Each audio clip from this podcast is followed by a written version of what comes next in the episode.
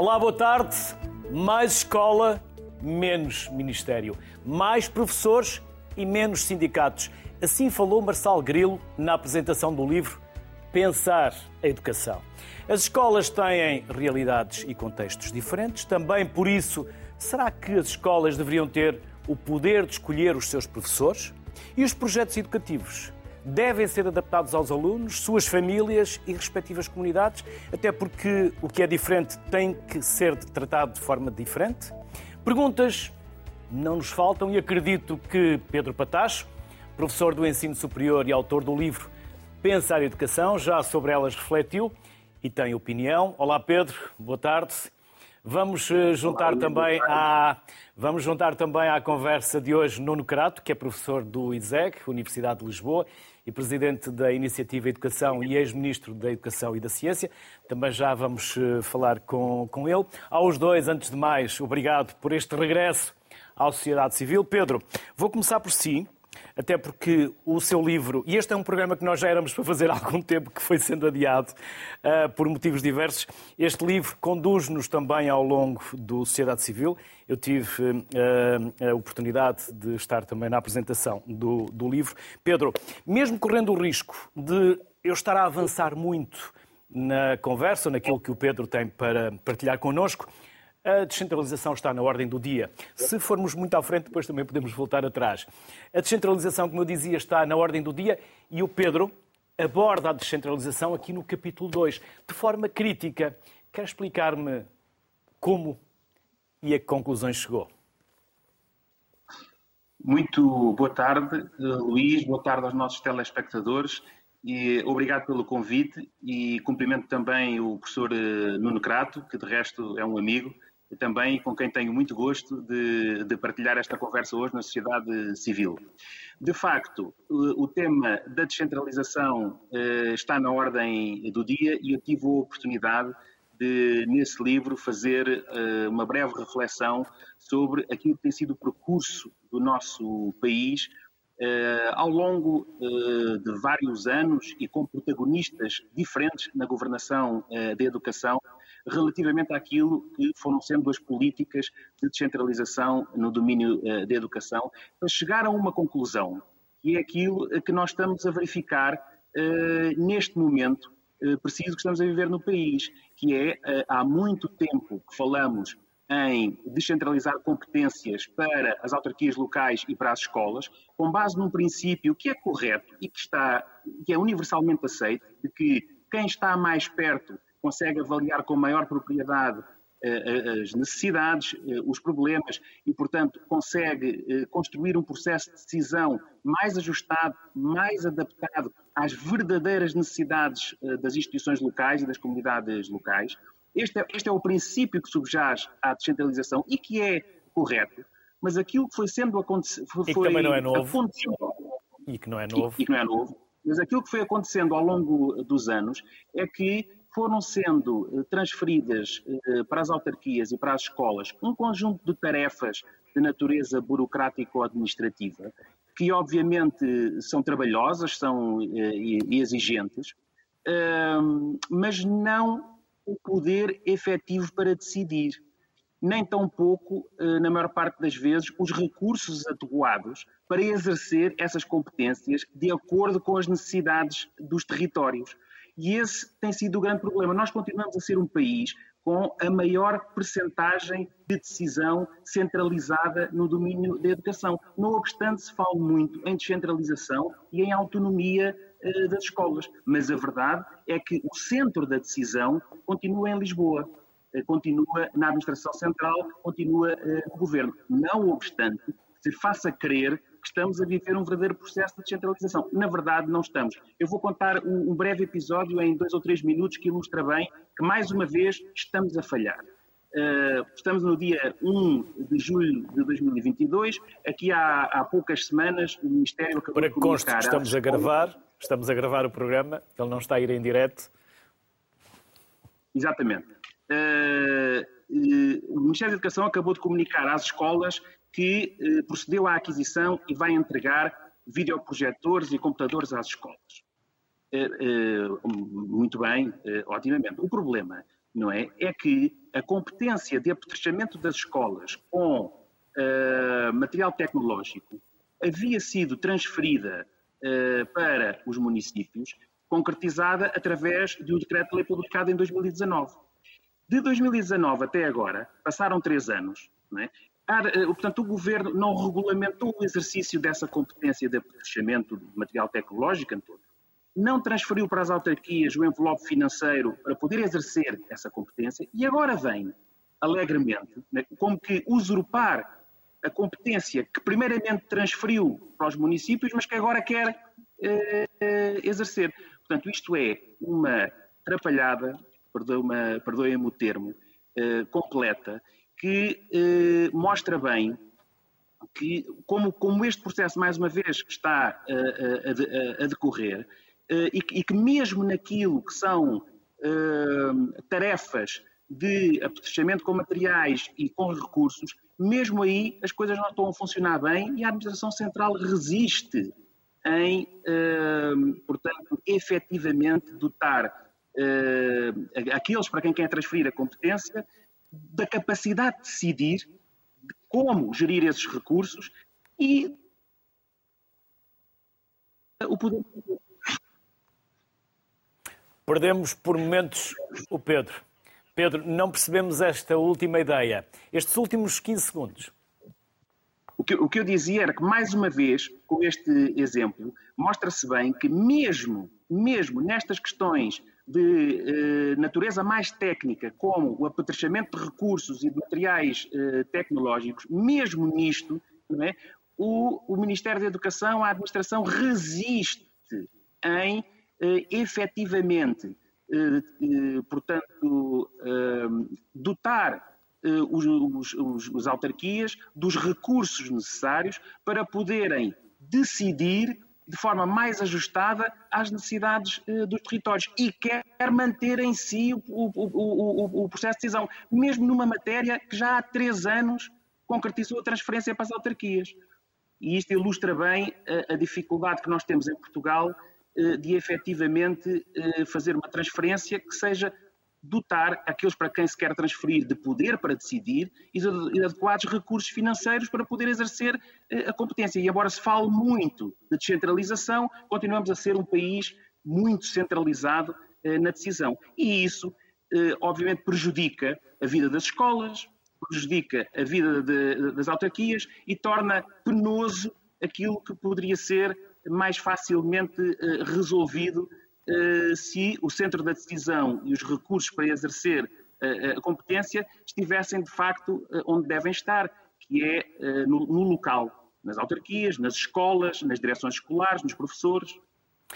Enquanto eu via o Pedro Patacho, eu tentava adivinhar o que iria na cabeça e qual seria o pensamento de Nuno Crato. Quase que tentava adivinhar, mas não me atrevo, Vamos uh, esperar para ouvir uh, o Nuno Crato e saber o que concorda ou discorda, o que pensa da descentralização e, dos, uh, e destes pormenores, que são por maiores, que o Pedro Patacho aprontou. Ora, muito boa tarde, muito obrigado também pelo convite. É um gosto estar aqui com o meu amigo Pedro Patacho a discutir estes assuntos e convosco a discutir estes assuntos. Sim, eu julgo que é necessária uma muito maior descentralização da educação em Portugal. Muito maior, eh, mais ou menos todos os níveis, e este nível que estamos a falar, que é o das autarquias, é um nível importante.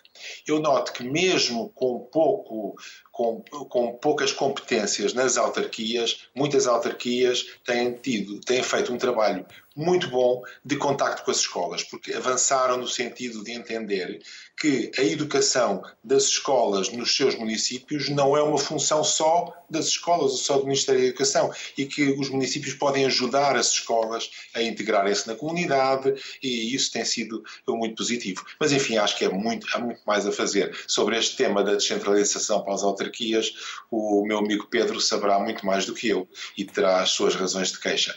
Mas já, esteve, um problema... já esteve no processo, já esteve no centro de decisão o que sente quando está no centro de decisão, que é, é, é difícil largar uh, todo este poder de decisão, Nuno Crato?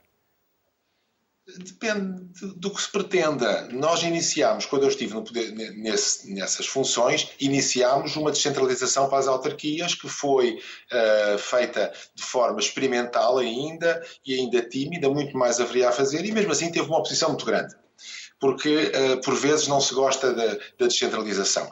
Eu julgo que o, o Ministério da Educação e, e, o Poder Central, além de assegurar o essencial das escolas, do funcionamento das escolas e assegurar que uh, os, os uh, recursos sejam, sejam satisfeitos, as necessidades de recursos sejam satisfeitas, além disso, deveria ter um papel relativamente modesto, mas ao mesmo tempo extremamente importante. E esse papel relativamente modesto e extremamente importante, em minha opinião, é estabelecer objetivos, estabelecer objetivos curriculares e avaliar os resultados, ou melhor ainda, promover a avaliação dos resultados. E são as duas coisas em relação às quais há uma grande resistência, porque, em meu entender, o Ministério e o Poder Central devia ter, sobretudo, uma função de avaliar os resultados, de fornecer os recursos necessários e depois avaliar o que foi feito, e não a função que continua a ter e que às vezes reforça de controlar os processos. Portanto, liberdade nos processos para as escolas e depois, a seguir, alguma verificação dos resultados. Mas nós, infelizmente, dá bastante, de alguns anos esta parte que temos muito pouca avaliação, portanto, nós não sabemos o que está a passar, de facto, nas escolas, porque não existe uma avaliação sistemática dos alunos como deveria existir. E para existir essa avaliação sistemática é importante que haja um currículo claro. Pedro, eu comecei por dizer mais escola, menos ministério, mais professores e menos sindicatos. A expressão não é minha, eh, foi na apresentação do seu livro pelo professor Marcelo Grilo. Concorda? E concorda que os sindicatos têm uma agenda diferente da agenda dos professores? Eh, eu concordo eh, em absoluto com aquilo que foi, foram as palavras do engenheiro Marcelo Grilo na apresentação do livro. Precisamos efetivamente. Ele, aliás, ele utilizou até uma, uma expressão com a qual eu também concordo. Aliás, ele criticou a maneira como muitas vezes utilizamos a expressão sistema educativo, dando uma ideia de unicidade, eh, uma ideia monolítica, né, quando, eh, na verdade, de, eh, deveríamos evitar essa ideia e devíamos criar condições para que as escolas, e aí vem então a parte mais escola, mais escola e mais professores, né, para que as escolas, o coletivo docente e os profissionais pudessem, de facto, eh, fazer um trabalho eh, valorizando a diversidade. A diversidade do território eh, e das oportunidades educativas que o território tem, a diversidade de famílias com que trabalham e as expectativas e os sonhos e os anseios dessas famílias relativamente aos seus filhos e, e, e, a sua curiosidade natural relativamente a diversos domínios que, que, que, que, fazem ou deviam fazer parte uh, dos currículos. Essa é outra história que estava há pouco a ser levantada pelo professor Nucário, que eu também concordo. Nós precisamos de ter um debate em Portugal sobre uma reforma uh, curricular e sobre um modelo de prestação de contas à sociedade, mas eu não me quero perder no fio à meada. E, portanto, eu estava a dizer, tendo em conta essa diversidade, da comunidade e dos recursos que aí existem, das famílias e dos alunos e também as características do próprio coletivo docente e, e, e portanto, o seu saber profissional e portanto, a sua profissionalidade uh, uh, docente, as escolas poderem fazer uh, um trabalho diferenciador não é? Eh, no sentido de construírem um projeto educativo local com a sua comunidade, com os alunos com que trabalham, com as famílias com que, com que trabalham e deitando mãos dos recursos que têm, quer na escola, quer na sua uh, comunidade. E, de facto, desse ponto de vista, é necessário que haja mais autonomia e mais capacidade para decidir e de realizar por parte das escolas e por parte uh, uh, dos professores. Eu não, eu não quero entrar na discussão de se este modelo de gestão e administração uh, de, de, das escolas é o mais adequado ou, ou, não é, se seria melhor uma direção colegial em vez de um, um, um diretor unipessoal, não vale a pena estarmos a entrar nessa questão, mas seja como for, seria muito importante, de facto, avançarmos, darmos passos mais fortes, como estávamos a falar, no sentido de mais autonomia para as escolas e mais autonomia eh, para os professores, para podermos, como, como o engenheiro Marcelo Grilo dizia, falarmos mais em escolas, não é? E, e, na diversidade de projetos educativos nas nossas uh, comunidades, ancorados no território e nas famílias com que se trabalha, e menos nessa ideia de sistema educativo, nessa ideia de unicidade, como se todas as escolas públicas tivessem que ser iguais umas às outras e não têm que ser porque não estão nos mesmos locais, não trabalham com as mesmas uh, uh, populações, não têm os mesmos uh, profissionais. E relativamente à, à, àquela outra parte da questão, eu de facto muitas vezes acompanho, como é evidente, por dever, não só como professor, como investigador, mas também nas funções que tenho como vereador de Educação na Câmara Municipal de Oeiras, acompanho aquilo que é a atividade de, dos sindicatos que representam ou dizem representar os professores. E por vezes, de facto, é uma grande desilusão.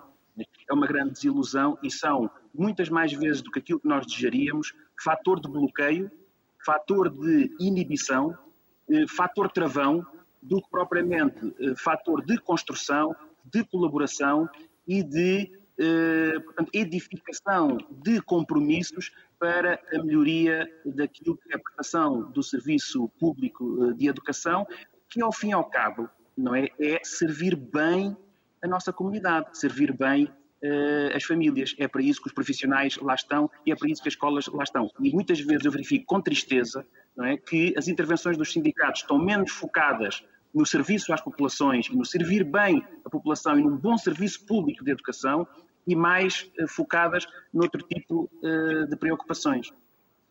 Nuno Crato, sem prejuízo de, se quiser voltar atrás nas eh, questões ou nos temas que, entretanto, o Pedro também abordou, permita-me só lançar uma primeira ou uma segunda questão, que é o que é educação fundamentada em dados e factos científicos?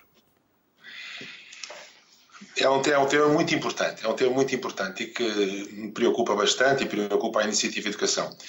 A educação hoje em dia tem à sua disposição uma série de elementos estatísticos e científicos que não tinha há 50 anos. Uh, a educação é muitas vezes orientada por sentimentos, por convicções, por ideologia e cada vez há mais dados, cada vez há mais dados científicos, dados estatísticos, dados de ciências básicas, dados de ciências aplicadas que nos podem ajudar a orientar a discussão. E, portanto, se nós podemos chegar a esses dados, devemos fazê-lo uh, e isso é absolutamente necessário para melhorar a educação em Portugal. Deixe-me dar quase meia dúzia de exemplos. Por exemplo, dados estatísticos internacionais comparativos internacionais. O PISA, que é o mais conhecido de todos estes sistemas de avaliação comparativos internacionais, começou em 2000. O PISA tem dados agora ao longo de todos estes anos em que trabalhou. O TIMS começou em 1995, tem uma série de dados. O PIRLS começou mais tarde. Enfim, nós temos hoje em dia um manancial de dados inacreditável, com milhões de alunos, com milhões de testes, com milhões de perguntas, com, centena, com aproximadamente uma centena de países e que nos permite olhar e tirar conclusões sobre o que é que funciona o que é que não funciona. Não em todos os aspectos, mas em alguns aspectos. Por exemplo, se formos ver o PISA, nós chegamos à conclusão de uma coisa que é o contrário daquilo que às vezes se diz, que é o ensino dirigido. O ensino dirigido é muito mais eficaz do que o chamado ensino uh, centrado no aluno ou ensino que parte dos interesses dos alunos. São questões estatísticas que hoje em dia nos dão ideias. Nós vemos que o ensino em Portugal evoluiu bastante bem uh, durante um certo período, até 2015. Porquê? Porque temos esses dados internacionais. Uh, e esses dados são fundamentais para perceber a educação. Temos isso. Temos uma outra coisa que é a psicologia cognitiva. A psicologia cognitiva avançou tremendamente a partir de finais do século XX. O que se sabe hoje sobre educação é muitíssimo mais em termos de psicologia, em termos de como é que as, as, pessoas aprendem as coisas, como é que assimilam as coisas e como é que raciocinam sobre elas. Nós sabemos incrivelmente mais do que sabia no tempo do Piaget.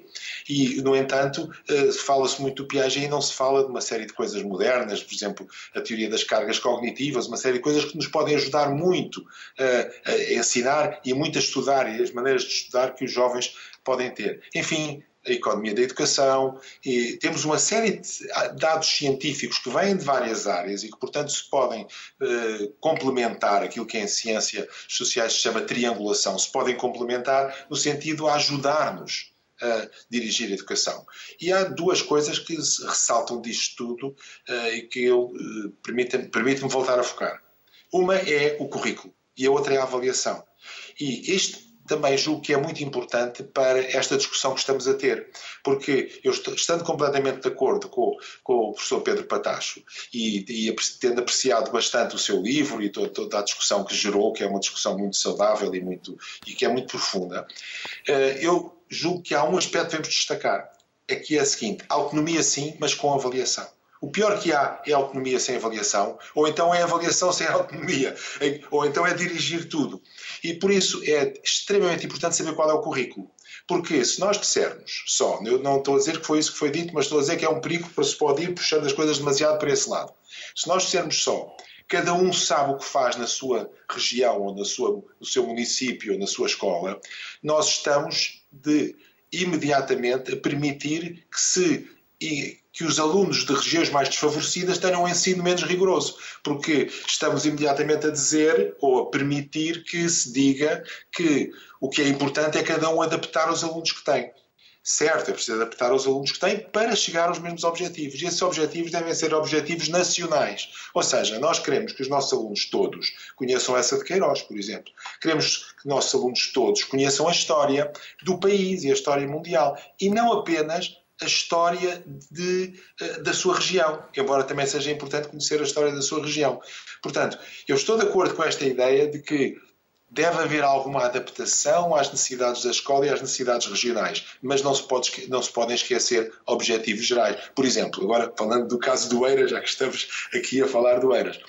Há uma série, o, o Conde do Eiras, não é? o Marquês de Pombal, quando se está a falar da história de Portugal, é importante falar do Marquês de Pombal e é importante dizer aos alunos, estamos em Oeiras, olhem que aquele senhor viveu ali e construiu aquele palácio. E aquele palácio tem lá uma série de coisas, tem um lagar e tem, e tem, tem um, um sistema de geração de energia, etc. Tem uma série de coisas que são interessantes e que têm a ver com a época do Marquês de Pombal mas não podemos ficar por aí. E não podemos deixar de falar, por exemplo, do Camilo Castelo Branco, só porque o Camilo Castelo Branco é do Porto.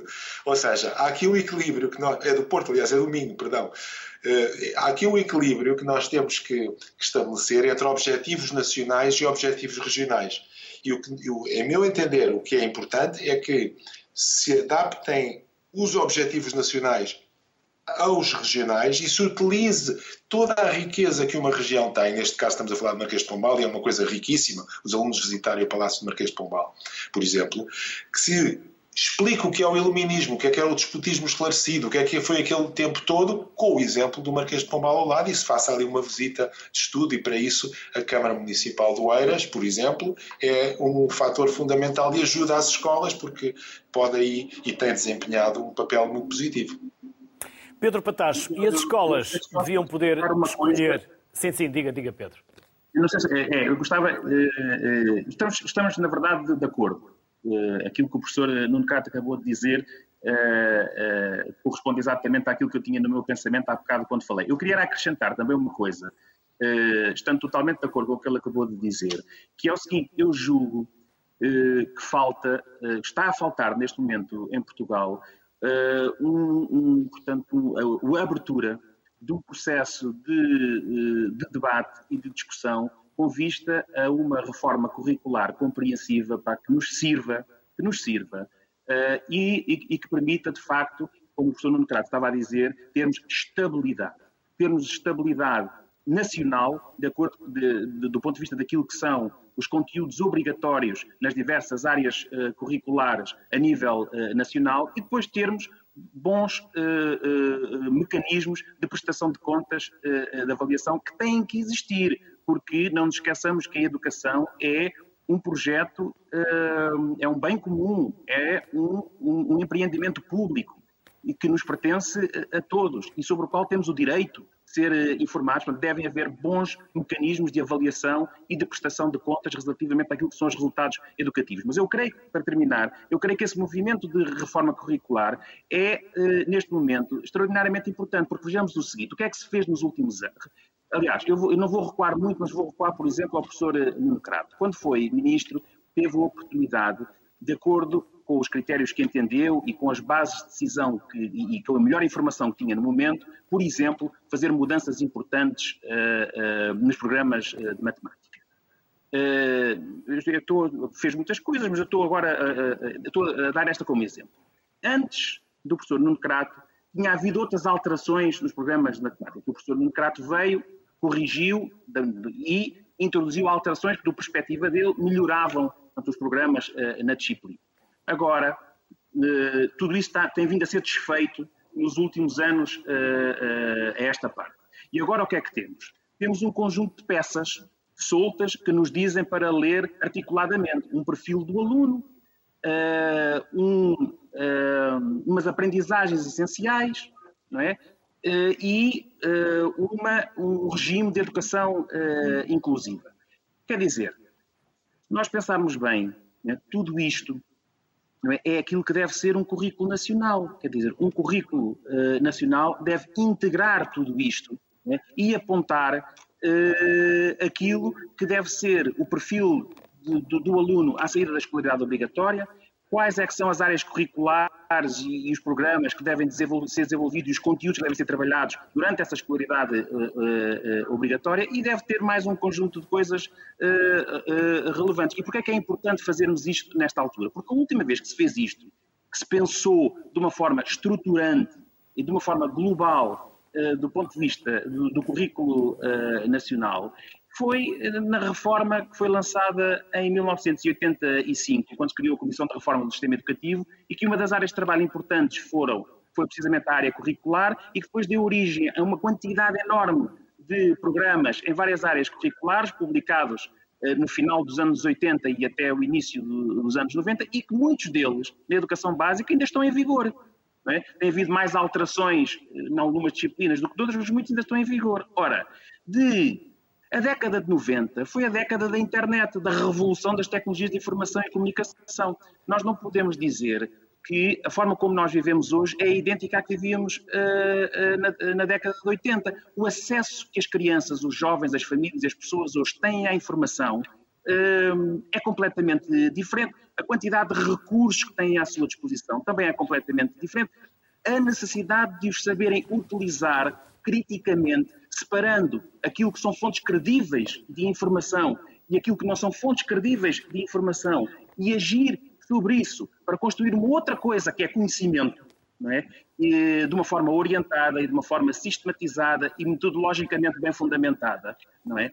Eh, hoje isso faz-se de maneira uh, diferente, os recursos são outros, o contexto são outro, o acesso uh, é outro. Portanto, eu acho que uma das coisas que está a faltar é, a nível nacional, produzir essa discussão hoje, na era da globalização, em pleno século XXI, eh, na era das tecnologias de informação e do conhecimento, na economia da informação e do conhecimento, é? qual é que é, é, o currículo nacional de educação básica e secundária que nós devemos ter para responder àquilo que são os desafios uh, sociais e económicos uh, do país.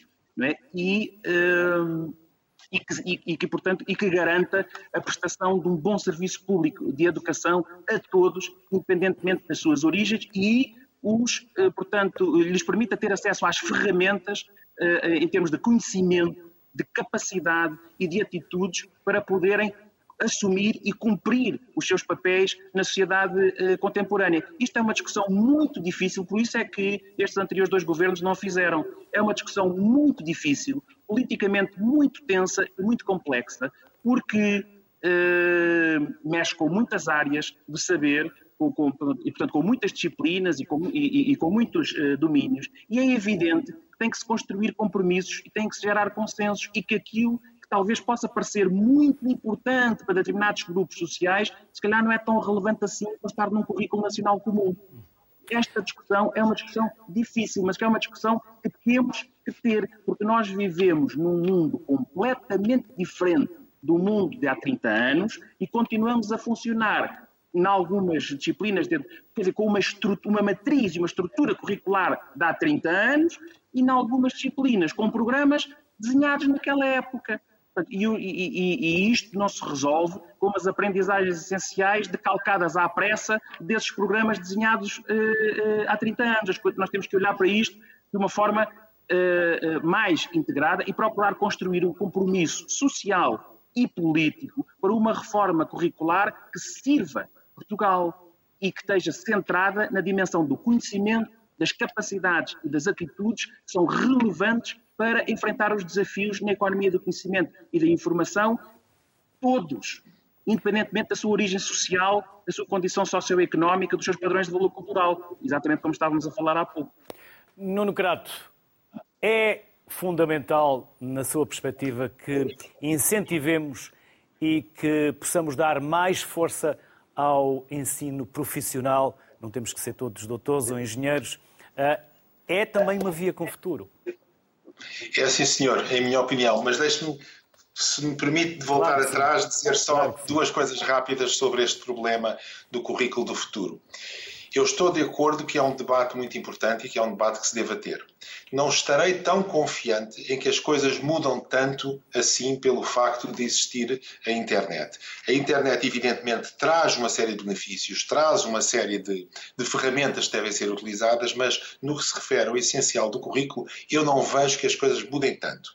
Posso estar enganado em algumas áreas, mas no geral não me parece. Por exemplo, leitura. Leitura, nós sabemos hoje, e nós temos resultados péssimos em leitura uh, na Europa em geral e, e, em Portugal também, cerca de um quinto dos jovens com 15 anos de idade, de acordo com os relatórios PISA, mais uma vez, porque os relatórios PISA são o mais fiável que temos, uma vez que não existem avaliações nacionais fiáveis e continuadas, os relatórios PISA estão a falar um em cada cinco alunos com 15 anos tem imensa dificuldade de leitura. Isso é muito grave. Leitura, o que é que se sabe hoje sobre a leitura? Sabe-se essencialmente que é bom ler em papel, que é bom escrever à mão e que é bom eh, começar pelo princípio, ou seja, começar pela descodificação das coisas essenciais e começar a adquirir maior vocabulário, maior estrutura sintática, etc. Ou seja, para a leitura, Uh, o método de ensino sobre o qual se sabe imenso hoje, a ciência da leitura é uma coisa sobre a qual se sabe muitíssimo mais do que sabia há 30, 40 anos. Essencialmente, o que nós precisamos é de papel e lápis e livros para ler. Embora também seja bom termos recursos na internet. Por exemplo, na Iniciativa Educação, nós temos um recurso que lançámos durante a pandemia, que eu julgo que é muito útil, que é um conjunto de vídeos em que são lidas histórias, às vezes lidas pelos próprios, próprios autores, e em que aparecem as palavras ao mesmo tempo que são lidas por outra pessoa, por uma pessoa, por um profissional.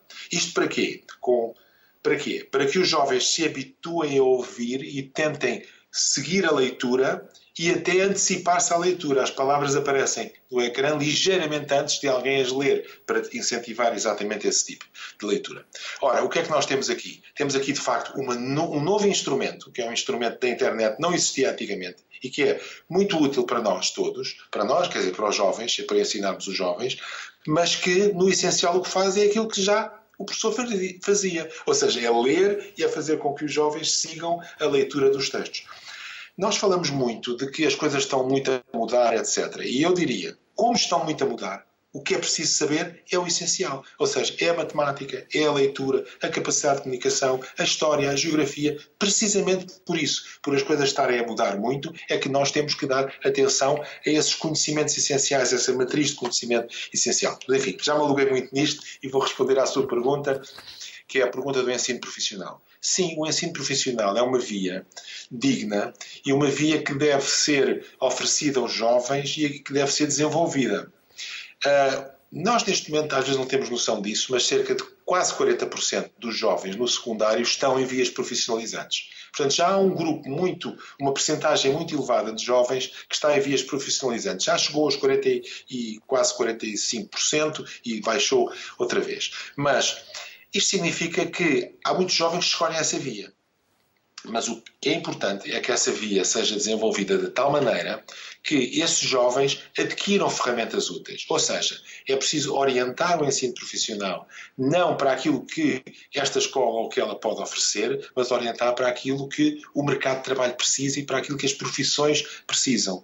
E se nós envolvermos desde o princípio as empresas, os municípios, os municípios são, muito, são importantíssimos aqui, os municípios, eh, os politécnicos, o que seja das diversas regiões, nesta construção deste ensino profissional que aparece das necessidades regionais, nós podemos oferecer aos jovens vias que interessam a eles interessam às regiões e interessam ao país.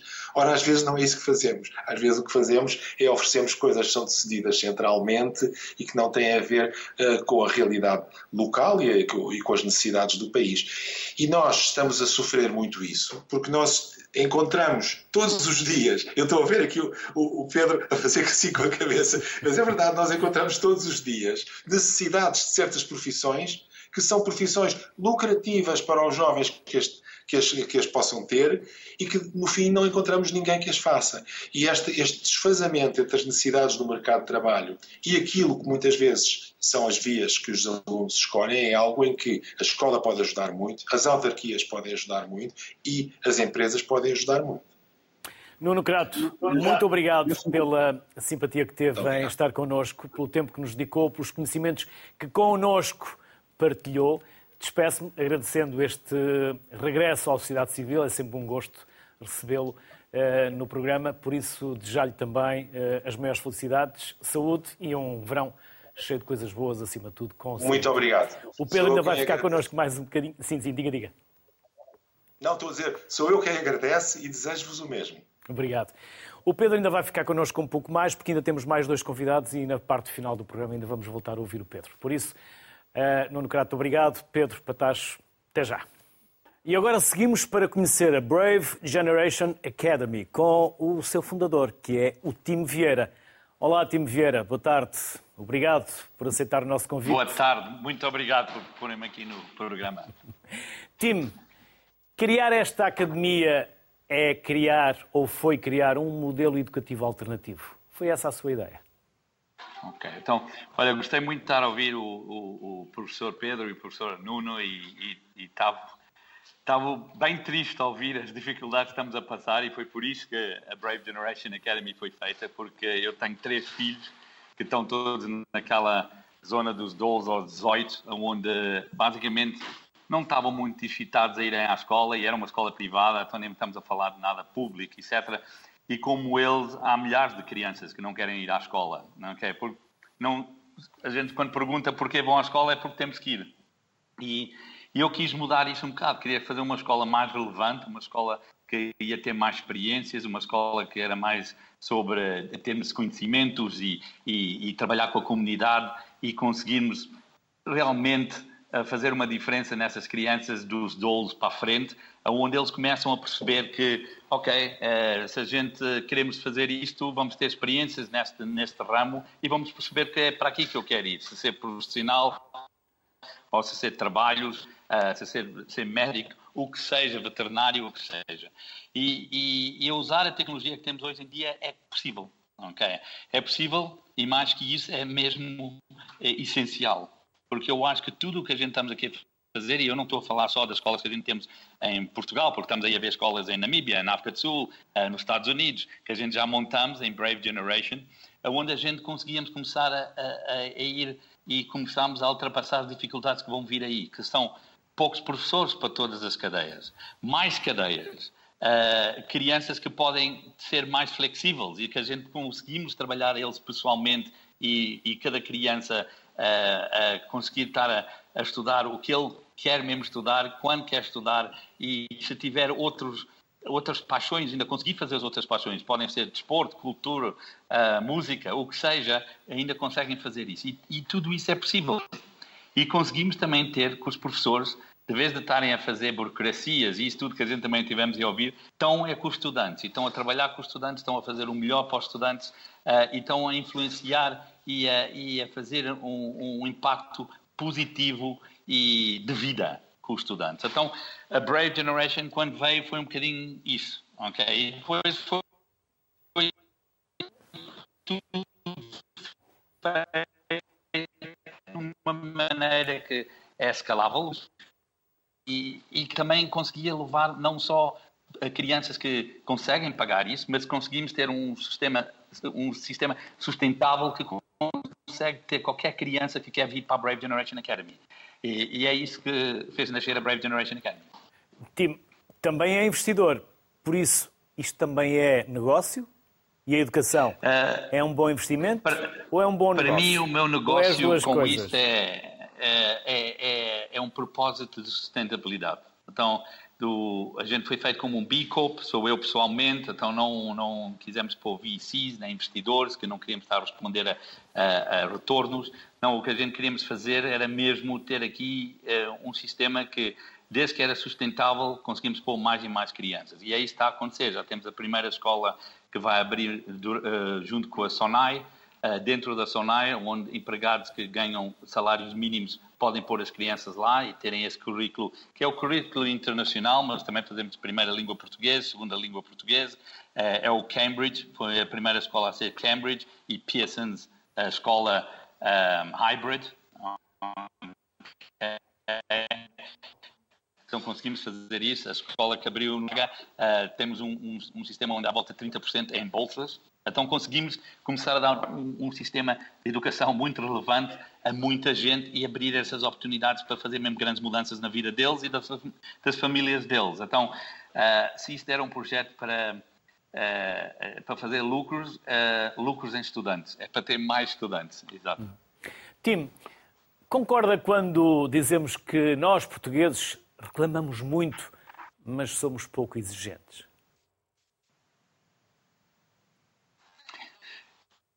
Eu acho que Portugal é um país com tanto talento e com, com, com pessoas que podem fazer tanta diferença, porque esperamos, se calhar, que alguém um dia faz. Só que agora chegamos ao tempo, eu acho que na educação, onde a gente temos que ter alguma coisa que é mais relevante que o que os professores estavam a dizer, que estão há, 40 anos iguais e em muitas coisas a ter, se calhar, 100 anos e 150 anos a sempre a fazer a mesma coisa, em termos de temos férias ainda de dois meses a três meses, coisas assim. Com a Brave não, é, não há férias. As crianças vão de férias quando querem. Conseguem escrever exames quando, duas vezes por ano, três vezes por ano. Então começamos a ter a tirar a ansiedade das crianças e tudo isto é possível. Okay? Agora a gente podemos chorar e reclamar sobre isso ou começar a, a executar e a começar a estamos a ter muitas câmaras a falar connosco, a abrir. Ainda hoje, a ter uma câmara nos, na Inglaterra, ligou-me a dizer que quer uma BJ lá. Então, isto é o que é interessante, é que a gente vê, e, e como também tivemos a do Fundão a ligar para nós, a de Maia a ligar para nós, e a pôr lá, porque o nosso sistema consegue fazer com uma escola vá para o sítio que é preciso e ter as crianças dos 12 aos 18 na mesma aula, com os mesmos learning coaches, e, e, e de um momento para o outro começa aquela zona a ter vida outra vez e, e ter estrangeiros e ter locais. E, é isso que é também super importante, é começarmos a misturar uh, socioeconómicos diferentes. É? Então, uh, sim, eu acho que às vezes choramos e às vezes, uh, não é? se a gente que só chorar, ia sempre bem triste, mas eu acho que também há muitas coisas a acontecer, que, que também é muito positivo. Tim Vieira, muito obrigado pela disponibilidade, pelo tempo que nos dedicou. Desejar-lhe também os maiores sucessos a si e aos seus filhos e até uma próxima oportunidade. Saúde e obrigado. Obrigado. Rui Correia é o nosso próximo convidado. Ele é professor de História na Escola Básica de Santo Onofre, agrupamento de escolas de Raul Proença, e autor do livro Cá Dentro, o lugar da escola dos nossos miúdos. Olá, Rui. Boa tarde. Não estamos a ver, Rui. Não ah, agora ouvir. sim, agora sim, agora sim, já estamos a ver. Estava Rui, só a agradecer o convite. Não tem que agradecer. Nós é que agradecemos a disponibilidade dos convidados, porque é com a excelência dos convidados que se faz o sociedade civil. Por isso, obrigado, Rui. E do apresentador Rui. e da equipe. Ah, só tento não estragar a qualidade dos convidados. É aqui o é, papel. É uma maratona extraordinária. O Luís tem sido um maratonista maravilhoso. E hoje gravamos três programas. Rui, Rui, uh, permita-me, não lhe vou colocar nenhuma questão, até porque eu julgo que o Rui esteve a ouvir o Pedro Patacho e o Nuno Crato, esteve a ouvir, certo? Sim, sim. Merece-lhe algum comentário? Quer pegar em alguma das ideias que eles deixaram? Podemos começar pela avaliação ou por outro tema ou ângulo que queira abordar. Eu, eu para já, devo dizer-lhes que eu, eu, recordo aqui há uns tempos o, o Noam Chomsky foi ali à Torre do Tombo e teve como interlocutor principal o Miguel Sousa Tavares. E quando o Chomsky acabou de falar, o Miguel Sousa Tavares disse-lhe: Olha, eu praticamente discordo praticamente tudo aquilo que acabou de dizer, o que parecia assim um, um arrivismo típico, mas que fez toda a plateia sorrir. E eu, hoje, detestando estar nessa posição, sinto-me um bocadinho assim, porque, porque na verdade, eu tenho, tenho ouvi, ouvi muito atentamente e, eh, e tenho seguido aquilo que, que o, o uh, Tasso e o Nuno Crato, Tasso e o, e o Nuno Crato têm, têm, têm feito, evidentemente. Um, e um, no que diz respeito, no que diz respeito a esta, esta, esta questão, há aqui uma contradição que, que, em que eu vivo e que me parece muito, muito importante ressalvar, destacaria isto. Uh, todos nós falamos da importância da regionalização e, como se viu, aliás, ficou perfeitamente claro que não há uh, nenhuma tentação de abdicar de um centralismo, mesmo defendendo a descentralização. E é preciso definir um currículo nacional ao mesmo tempo que se diz que as especificidades locais e regionais devem ser valorizadas. Ao mesmo tempo que se diz que, uh,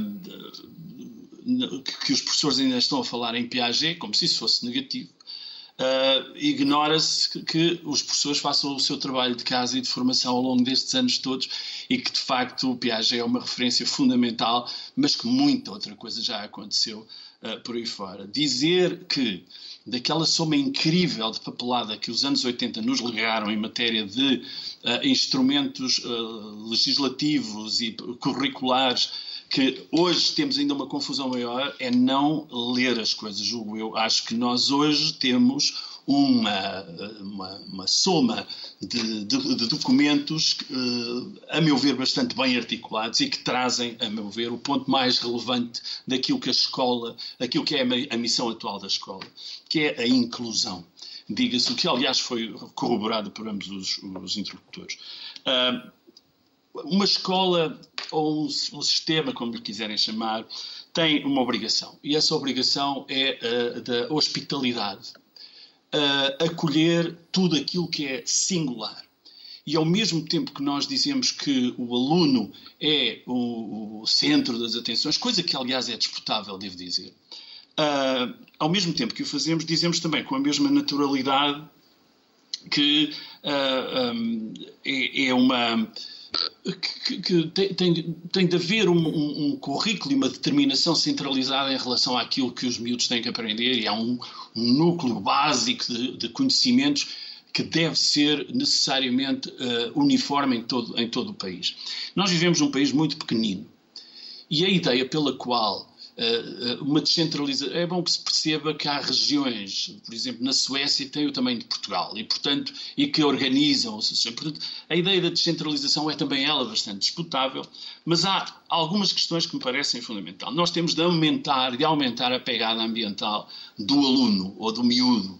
É muito importante que nós, nós façamos isso. A escola tem a função de desembrulhar essa promessa que é cada, cada rapaz e cada rapariga e Uh, continuamos a viver numa lógica em que se vive uma absoluta dependência destas duas questões que eu acho que são tóxicas e que dão cabo um pouco toda a discussão, que é uh, aquilo que o, que o Dr. Nuno Crato aqui uh, apresentou, que é o currículo e a avaliação. E estamos sempre a debater a mesma questão. E quando entramos numa sala de aula, coisa que eu recomendava que fizéssemos uh, mais frequentemente, e por isso é que até agradeço que convidem um professor para falar sobre educação, coisa mais rara do que uh, uh, é, é, habitual, eu acho que nós temos de, de, de perceber que toda esta documentação que está a surgir ultimamente para as escolas tem vindo a aproximar-se daquilo que é a sala de aula.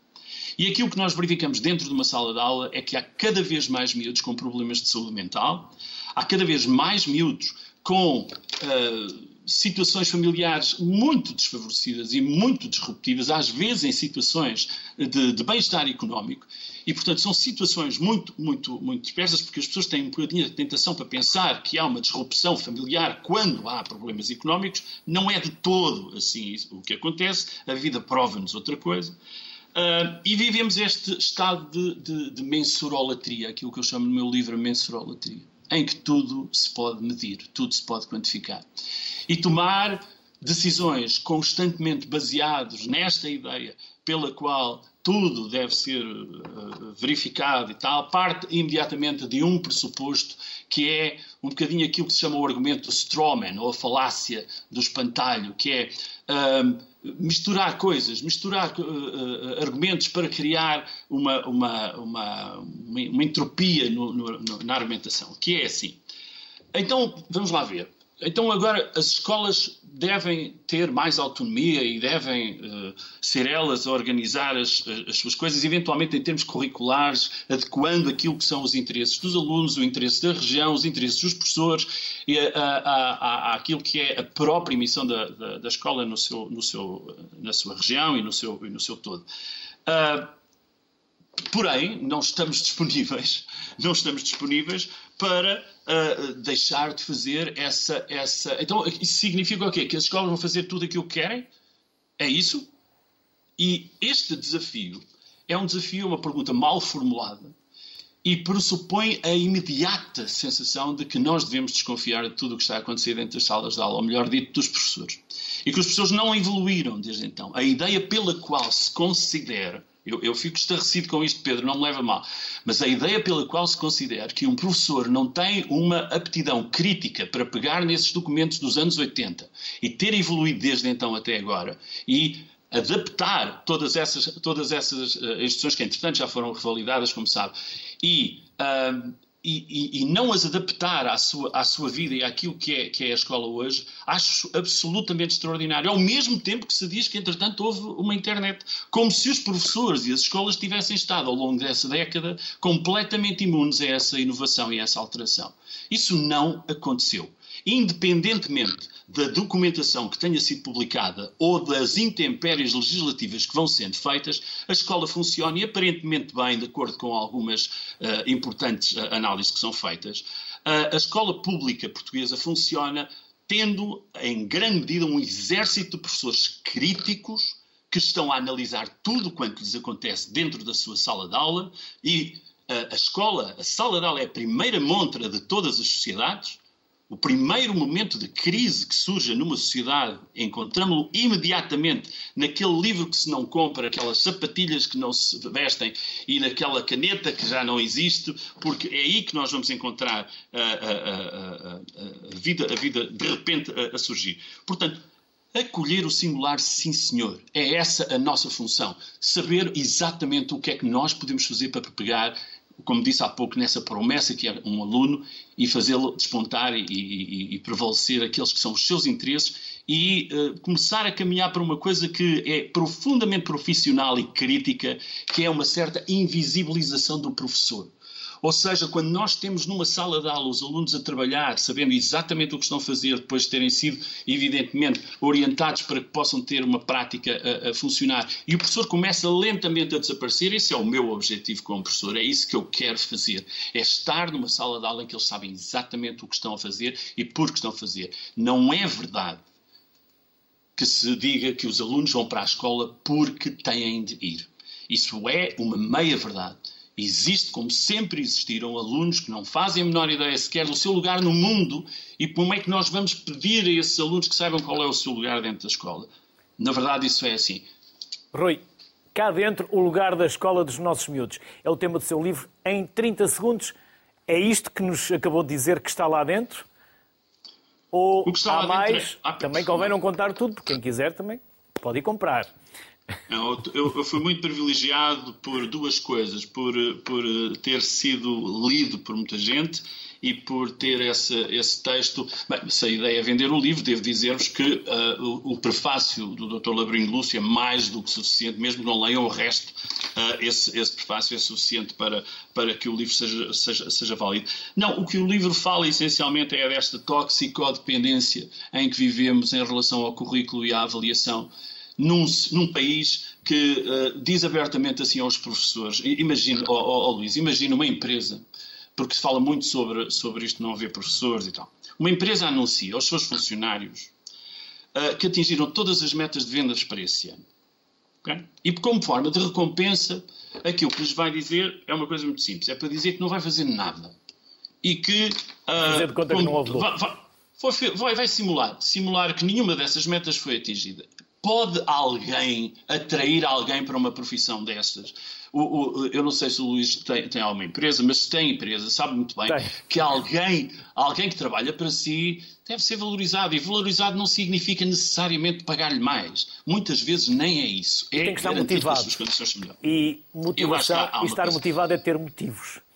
Com certeza. Diga-me uma coisa: acha natural que uma escola se diga laboratório da democracia quando nenhuma das lideranças, sejam elas intermédias ou superior, seja, obedeça ao critério de uma pessoa, um voto? E que tudo seja colegial ou nomeado. Não faz sentido rigorosamente nenhum. Faz algum sentido que o sistema de acesso ao ensino superior seja exatamente todo ele pago pelo orçamento do sistema básico e secundário. Isso faz algum sentido em algum, em algum sentido. E muitas vezes até em ministérios completamente diferentes. Quer dizer, todas estas questões são abordadas nesse, nesse, nesse livro, como são abordadas em todas as salas de aula.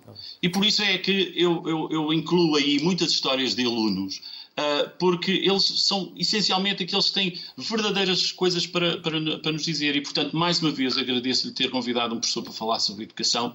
E uh, é muito importante ter as, uh, os pés dentro de uma sala de aula, porque senão caminhamos novamente para aquelas coisas do Tomás ou da Lampedusa que vamos mudar. Agora é que é, vamos mudar tudo para ficar tudo exatamente na mesma. Rui, mais uma vez obrigado por este regresso, por é esta excelência da sua intervenção. Desejar-lhe também sucesso, felicidades, saúde e até uma Muita próxima saúde, noite. Muito obrigado. Muito obrigado. Já estamos basicamente no final, mas ainda temos mais três minutos. Vamos adicionar três minutos para que o Pedro uh, Patacho, um, ehm, que esteve também na primeira parte, possa um, ehm, comentar se assim entender aquilo que agora também foi esta última intervenção do Rui.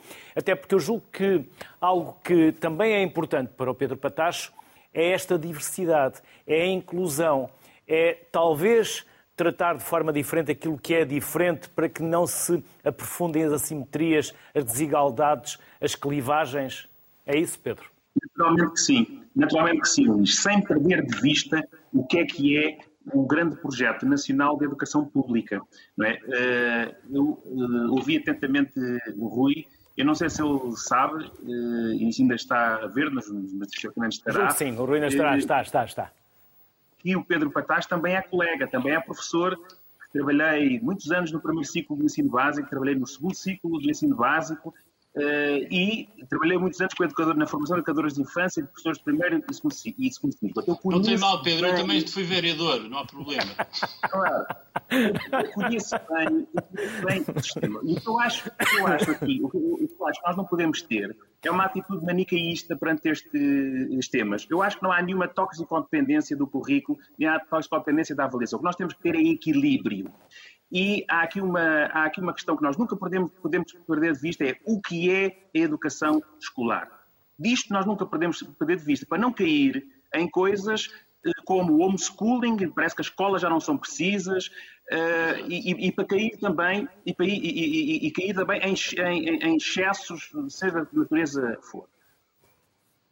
O que é que não podemos perder de vista? Que a educação escolar é um projeto político e público de um país. O que é que visa esse projeto? Um determinado modelo de sociedade, um determinado modelo de pessoa eh, educada. Visa também contribuir para a coesão territorial e para a coesão uh, nacional. Desse ponto de vista, é evidente que é, é, é, importante haver orientações, haver diretrizes num currículo nacional uh, comum que seja trabalhado, obviamente, em todo o país. Ora, isso não pode ser feito não é, de maneira a obstaculizar a abertura de espaço para a diversidade a diversidade liderada por quem? Obviamente pelas comunidades escolares, pelos profissionais de educação, pelos professores. Terem Pedro, a flexibilidade suficiente e a autonomia necessária para poderem trabalhar, para poderem diversificar o seu trabalho educativo, não obstante cumpram um conjunto de orientações que é importante serem cumpridas e existirem a nível nacional relativamente àquilo que é o trabalho educativo. E porque este projeto é um projeto público, que pertence-nos a todos. É um bem da comunidade, relativamente ao qual todos temos o direito de opinar, opinar mas também temos o, o, o, direito de ser informados sobre os seus resultados. De maneira que mecanismos de prestação de contas é importante haver.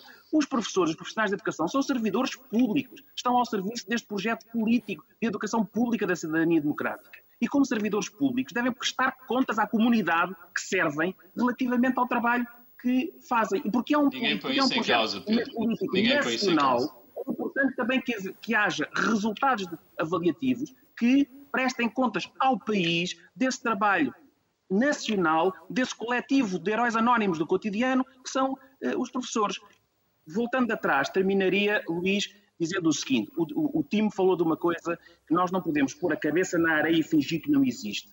Não obstante, eu compreendo aquilo que o Rui disse e também concordo com ele. Mas a verdade não é? É que eh, eh, há uns anos para cá vêm crescendo nas escolas os fenómenos não é? de, eh, de, desmotivação, de desinteresse pelas atividades escolares, vem crescendo a conflitualidade entre as famílias e o coletivo eh, docente. Isso está relacionado com uma coisa muito simples, com essa diversidade toda que agora está dentro das escolas, dentro de uma escola que foi estruturalmente pensada para padronizar e não para lidar com a diversidade e para valorizar a diferença, não obstante os enormíssimos esforços legislativos e profissionais dos, dos, professores que têm sido feitos para lidar com essa diversidade e adaptar o trabalho eh, escolar a todos aqueles que a escola tem que incluir. Mas a verdade é que existe essa, essa dificuldade, essa enorme dificuldade e essa desmotivação e esse desinteresse e esse algum alhamento que eu sinto, e sinto porque falo com professores em todo o país e, e com colegas de outras autarquias em todo o país, e, e, sinto que tem vindo a crescer, é um problema com que nós obviamente temos que lidar, mas não temos que lidar fugindo da escola, criando sistemas alternativos à escola, criando regimes de homeschooling, criando academias segregadas. Não, temos que resolver coletivamente, como comunidade, na escola, conseguindo transformar o suficiente os projetos escolares para os adaptar a serem verdadeiramente inclusivos. E a questão da inclusão e da valorização da diferença é extraordinariamente importante, porque coloca em cima da mesa um desafio que é o desafio da qualidade, da qualidade do trabalho escolar para responder a essa, a, a, a essa diversidade. E aí há muito que temos que fazer, e que temos que fazer em parceria com as famílias, obviamente e temos que fazer em parceria com outros profissionais e outras estruturas educativas da comunidade que podem ser ativadas e trabalhar com os professores nesse enorme desafio para que todos, não obstante as suas diferenças, consigam alcançar sucesso em algo que obviamente tem que ser comum a todos, mas também em algo que é específico da sua comunidade escolar e relacionado com os seus gostos, os seus interesses, as suas aspirações, a sua vontade de saber. Já passámos quase cinco minutos, mas fica decidido que em setembro voltaremos ao tema e vocês voltam ao programa, porque o Rui também queria uh, voltar a intervir, já não temos tempo, mas fica essa promessa de que em setembro voltaremos quando também voltarem as aulas e voltar novamente uh, uh, a temática. Por isso, aos dois, muito obrigado. Ao Pedro, parabéns pelo livro.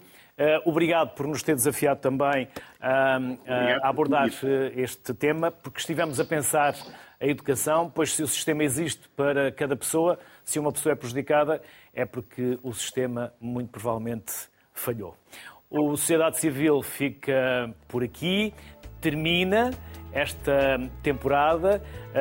Como as escolas também regressam em setembro, o Sociedade Civil também tem normalmente esse regresso em setembro e então voltaremos para mais conversas de qualidade e convidados excepcionais que merecem ser ouvidos, tal como aconteceu aqui hoje.